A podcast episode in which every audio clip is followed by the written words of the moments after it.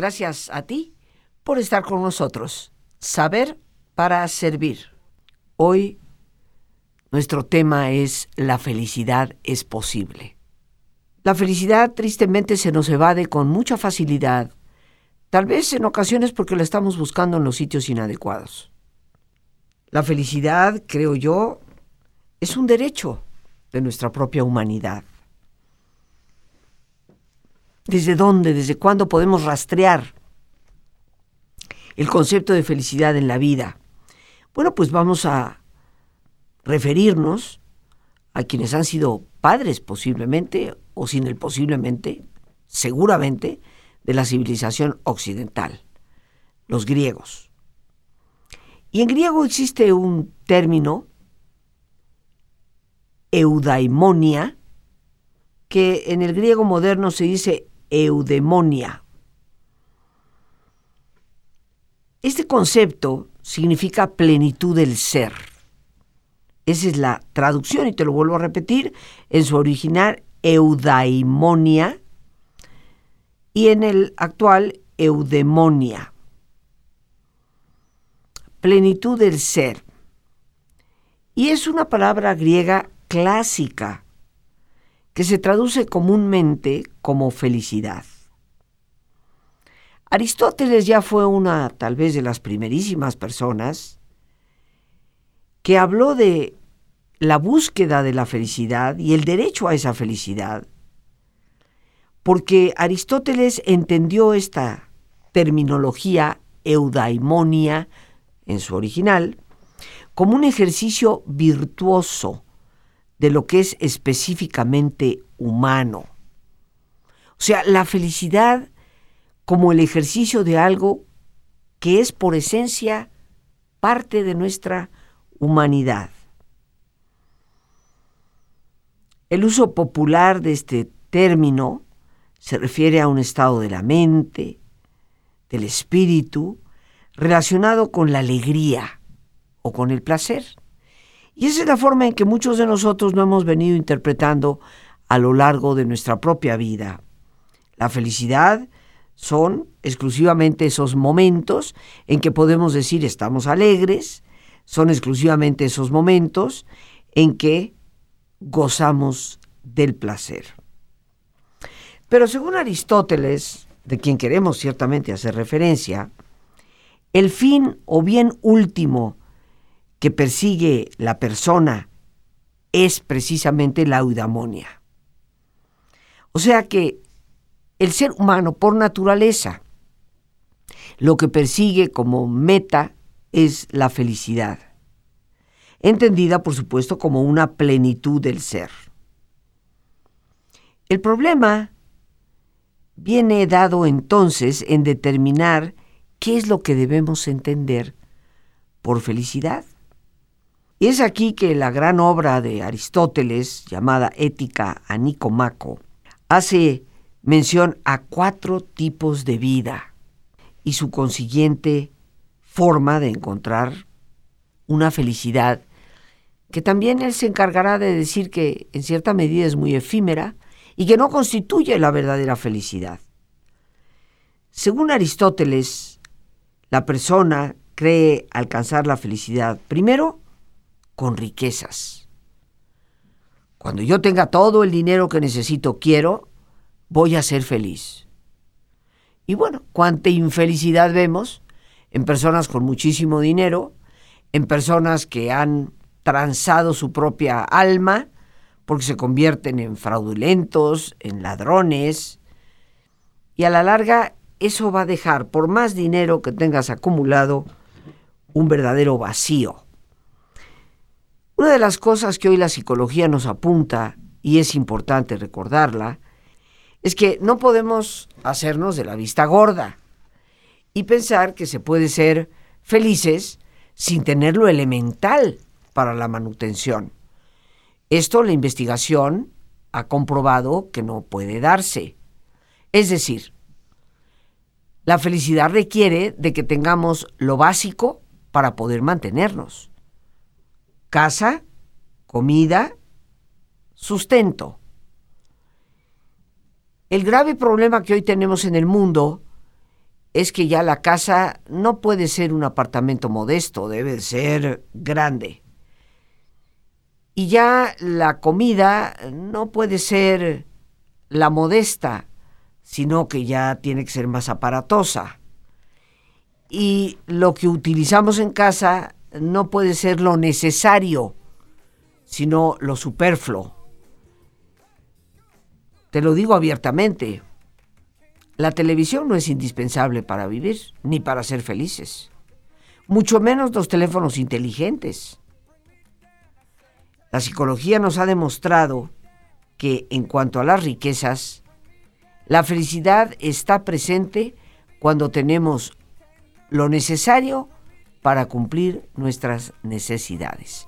Y así lo vemos muchas veces en personas con muy limitados recursos económicos, pero con una familia muy integrada y muy feliz.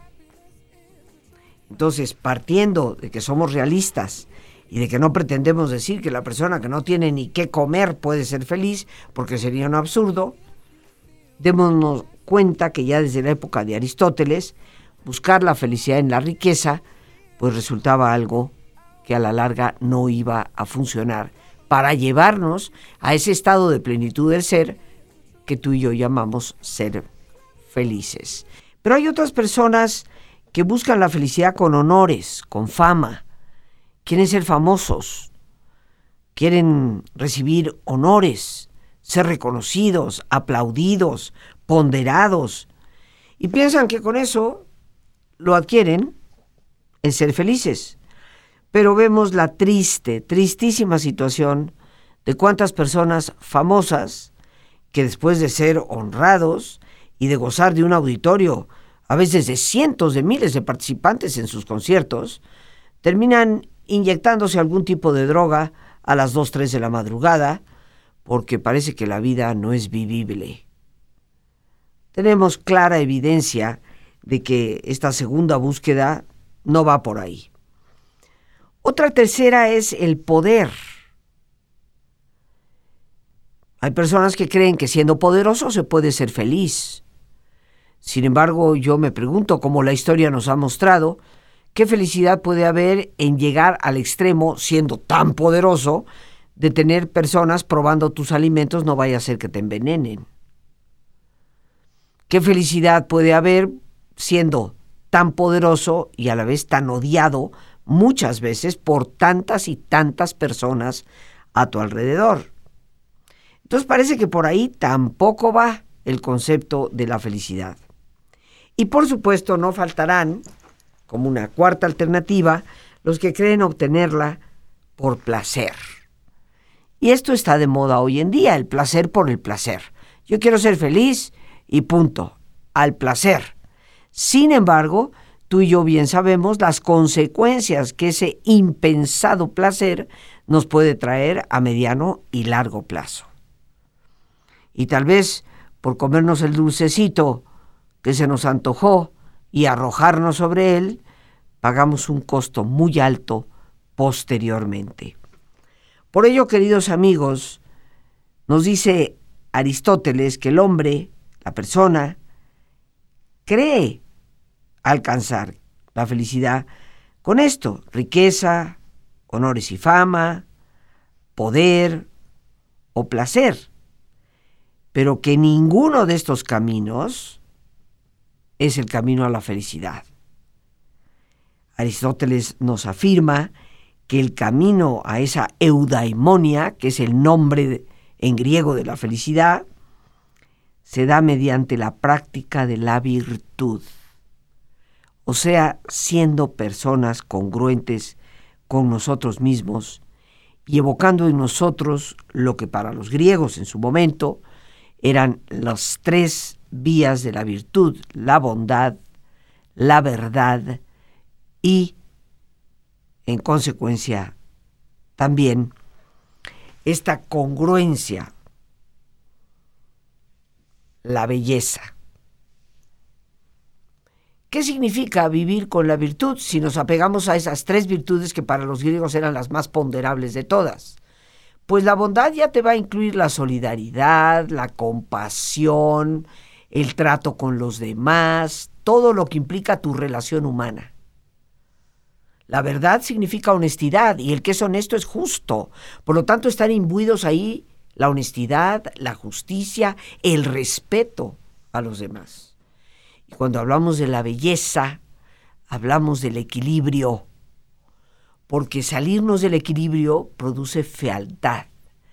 Y todos estaremos de acuerdo, hay pocas cosas tan desagradables como ver a un jovencito o una jovencita o totalmente borrachos o completamente drogados, haciendo un espectáculo desagradable de ellos mismos, alejándose de la armonía, de, de lo que los griegos llamarían belleza. Yo concuerdo con Aristóteles en cuanto a que la felicidad no la vamos a encontrar fuera, sino a través de la congruencia de vivir de acuerdo a los valores más importantes. Si ya desde los griegos la felicidad era accesible y posible, la pregunta es cómo fue que perdimos esa visión. ¿En dónde está ese momento en donde se nos empieza a convencer de lo contrario? En donde se nos empieza a decir que hemos venido a este mundo a sufrir, que esto es un verdadero valle de lágrimas y que, que no hay posibilidades de felicidad. Creo yo, queridos amigos, que parte del problema viene de la palabra misma. Recordemos que el griego es un idioma que ha tenido una influencia en muchos idiomas occidentales. Muchas de las raíces de las palabras que utilizamos en el mismo español no solamente vienen del latín, también vienen del griego. Y la palabra eudaimonia, pues a algunos ya les resultaba rasposita.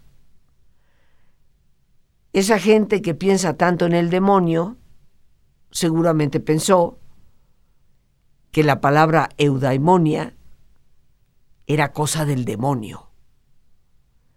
Y así se nos fue desdibujando en el panorama de la historia la posibilidad de la felicidad. Pero afortunadamente, queridos amigos, aparece en estos finales del siglo XX y ya lo que es el XXI, la ciencia de la psicología, para hablarnos de que a pesar de los pesares, problemas y trastornos, el ser humano tiene un enorme potencial para lograr su propia felicidad. Muchas personas equivocadamente creen que las circunstancias hacen a la gente y en realidad eso no es cierto.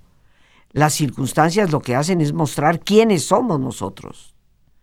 Las circunstancias no nos definen, sino que más bien representan nuestros retos, nuestras oportunidades para poder crecer.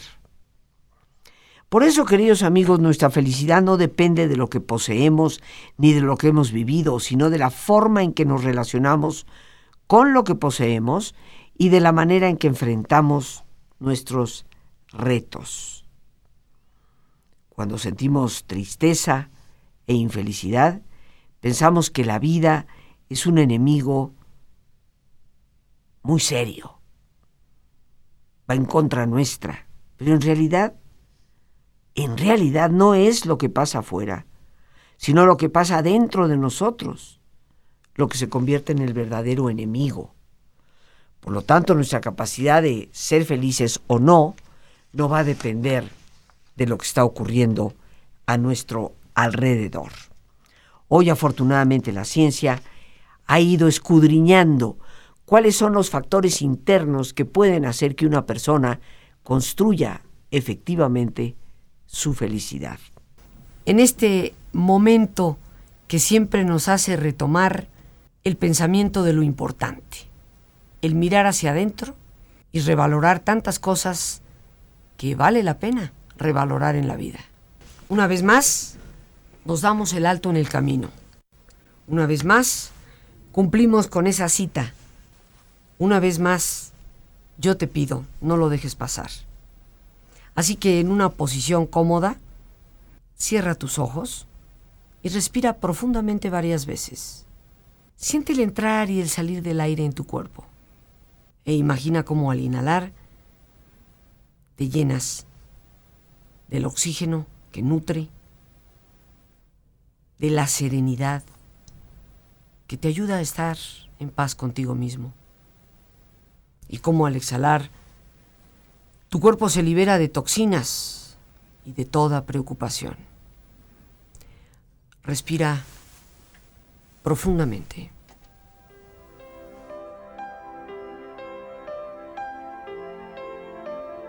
Relaja tu cuero cabelludo, aflojando todos los músculos que cubren tu cabeza.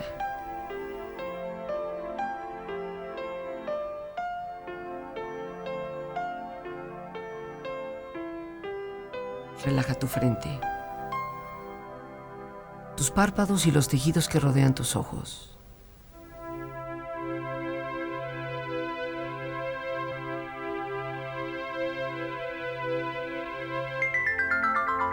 Esboza una sonrisa y relaja toda la piel que cubre tu cara.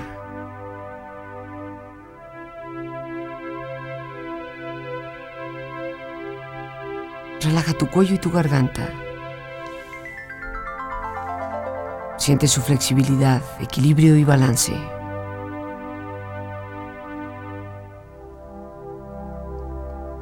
Relaja tus hombros, brazos y manos, así como tu espalda.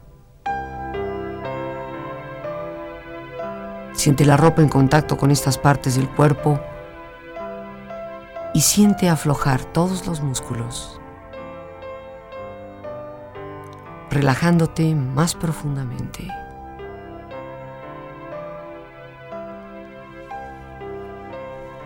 Relaja tu pecho exterior e interiormente.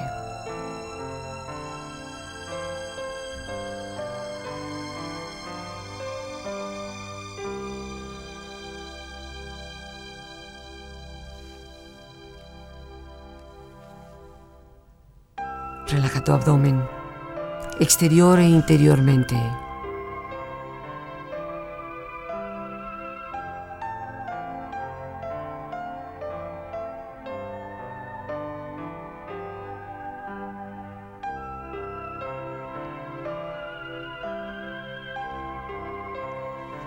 Relaja tus muslos, tus rodillas.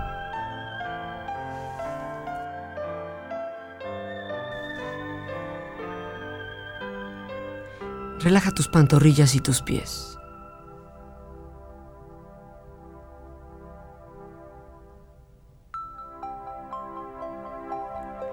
Con tu cuerpo profunda y agradablemente relajado,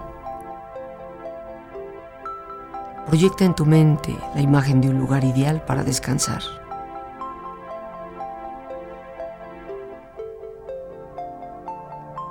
Una escena que para ti represente paz, y belleza, que al imaginar sus colores, sus sonidos, sus aromas,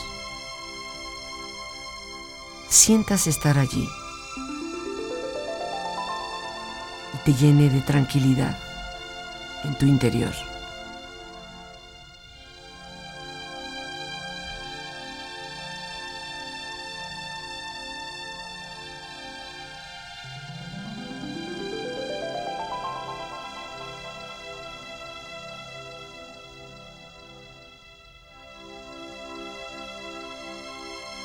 Con tu cuerpo relajado, tu mente serena.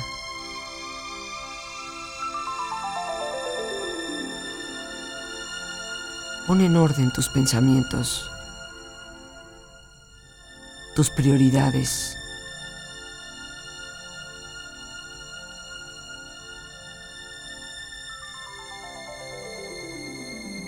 Piensa en aquellas cosas que representan para ti los valores importantes.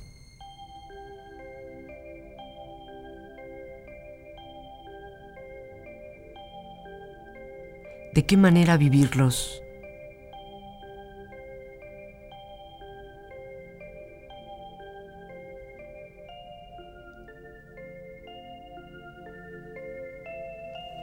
En el hogar, en el trabajo, con los amigos.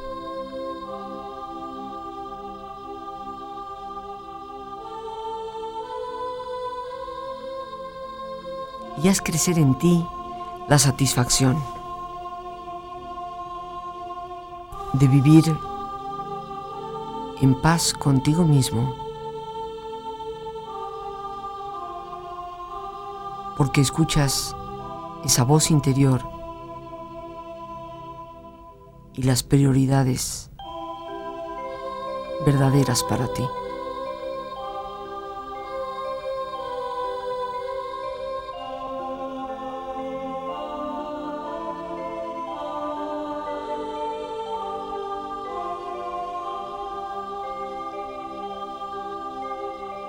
Respira profundamente. Relájate bien.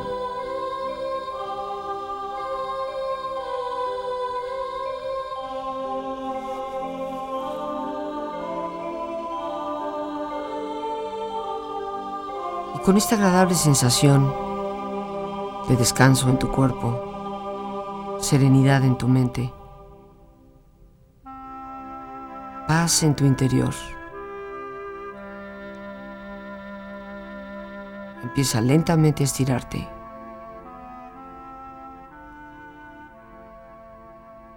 Brazos, manos, piernas y pies. Moviendo tu cuello, bostezando si lo deseas, haciendo que tu cuerpo retome su nivel de actividad habitual. Y si has tenido tus ojos cerrados, es el momento de abrirlos. Ojos abiertos, bien despierto, muy a gusto, bien descansado y en perfecto estado de salud, sintiéndote mejor que antes. He querido empezar el programa citando al viejo Aristóteles, porque tenemos que reconocer que desde los griegos tenemos ya un fundamento bastante profundo para ir identificando esa felicidad. No solamente fue Aristóteles en su momento el que habló de la eudaimonia, que significa precisamente felicidad, sino a lo largo de toda la antigüedad y de diferentes épocas de la historia humana, siempre se ha hablado de esta búsqueda incesante del ser humano. Algunos con diferentes concepciones, como ya hemos dicho, para algunos es la fortuna, la abundancia de bienes materiales, el placer, la fama, el poder, etc. Pero lo que sí se ha demostrado es que la felicidad no va a venir de estas cosas. Y la evidencia la tenemos día tras día. Pero sí viene de una dicha interior, de una coherencia con nosotros mismos, de una serenidad interna que muchos conocemos como paz interior y que es un bien que anhelamos, porque nos permite confrontar nuestras tormentas inclusive con mucha serenidad. Nuestros valores. La tristeza, como hemos visto, no es necesariamente un enemigo, porque no es lo que pasa afuera, sino cómo lo estamos manejando. Yo quiero recordarte que nuestras actitudes son un instrumento poderoso que puede trabajar a nuestro favor o en nuestra contra. Lo importante es recordar que nosotros tenemos la opción de elegir entre una cosa o la otra. Muchas veces somos nosotros mismos quienes saboteamos, por así decirlo, nuestras posibilidades de ser felices. Toda nuestra vida, adulta sobre todo, está como jalonada por una serie de elecciones personales. Si tú y yo somos capaces de aceptar esta verdad, de cómo constantemente estamos eligiendo, entonces seremos verdaderamente libres. En la medida que no lo aceptemos y pensemos que, que yo no tengo libertad y que mis elecciones personales no tienen nada que ver con mis resultados, nos vamos a ir convirtiendo en víctimas. Y sentirnos víctimas nos conduce a pensar que la felicidad es imposible de alcanzar. Pero toda libertad, queridos amigos, requiere de responsabilidad. Y toda responsabilidad debe de reconocer normas o principios que nos ayudan a trazar un mapa adecuado y correcto para llegar a nuestro destino. Yo quiero pensar y creo firmemente que ese destino es la realización, la plenitud para la cual Dios mismo nos ha creado a todos nosotros. La felicidad, queridos amigos, es algo que todos deseamos, pero que sentimos que muy pocos alcanzan. ¿Qué es lo que la caracteriza? Bueno, lo que la investigación nos dice son los sentimientos de gratitud, la paz interior, la satisfacción, el afecto por nosotros mismos y por los demás. Que sí, la felicidad es algo que tú y yo todos deseamos, pero que tristemente eh, sentimos que muy poca gente la alcanza. Y yo creo que es que la buscamos en los lugares equivocados.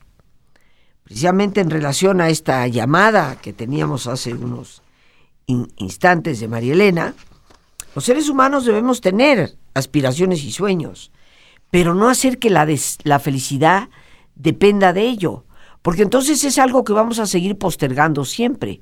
Voy a ser feliz cuando termine la carrera, voy a ser feliz cuando me case, voy a ser feliz cuando tenga hijos, voy a ser feliz cuando me divorcie, voy a ser feliz cuando me suban el sueldo, y la felicidad se va convirtiendo en algo que nunca se alcanza.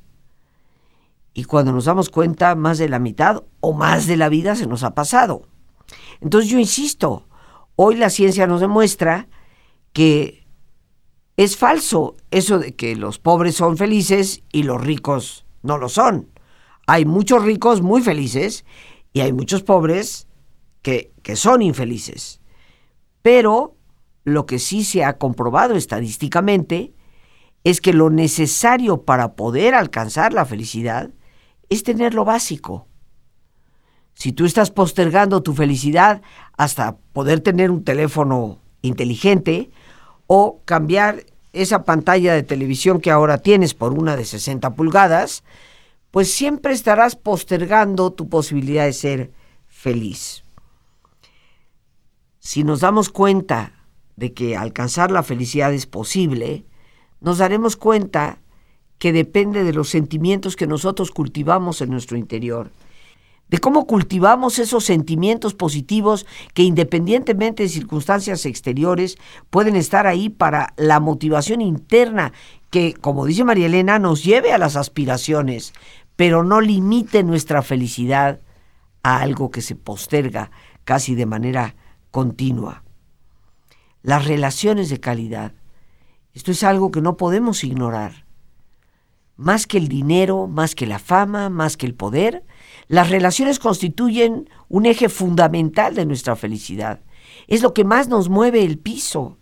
Pero ¿cómo cultivar esas relaciones dentro de esa búsqueda de felicidad en nuestra vida? El sentido de nuestro vivir. Hoy, tristemente, vivimos en un enorme vacío. Y esto es lo que lleva a tantas personas a tantísima infelicidad. La visión de nuestro futuro, que independientemente de las circunstancias actuales, nosotros por supuesto que podemos mejorar, que podemos tener esos anhelos que nos llevan motivándonos desde dentro para esos logros significativos que esperamos alcanzar. La capacidad de hacer serenidad y paz interior en nuestra vida y algo muy importante que Martín Seligman, el padre de la psicología positiva, ha llamado el florecer. Pero florecer también desde nuestra espiritualidad. Porque si en algo los filósofos han estado de acuerdo, es que la felicidad no va a depender ni de la riqueza, ni de la fama, ni del poder, ni del placer, sino que va a depender fundamentalmente de nuestra vida interior de una vida que los griegos llamaban vida de virtud y que yo en el siglo XXI llamo vida de coherencia, con los valores que nos dejan verdaderamente satisfechos y no con los antivalores que nos pueden producir un placer muy momentáneo para después vivir un verdadero infierno. Y si recuerdas, pues eh, escribí hace mucho tiempo un capítulo importante sobre este tema en mi libro Saber Crecer. Es más, el último capítulo del libro así se llama. La felicidad es posible, siempre y cuando nos demos cuenta qué cosas cultivar en nuestro interior para poder alcanzarla. Las gracias a Dios por este espacio que nos permite compartir Y a ti el más importante de todos, una vez más, gracias. Muchísimas gracias por tu paciencia al escucharme y por ayudarme siempre a crecer contigo. Que Dios te bendiga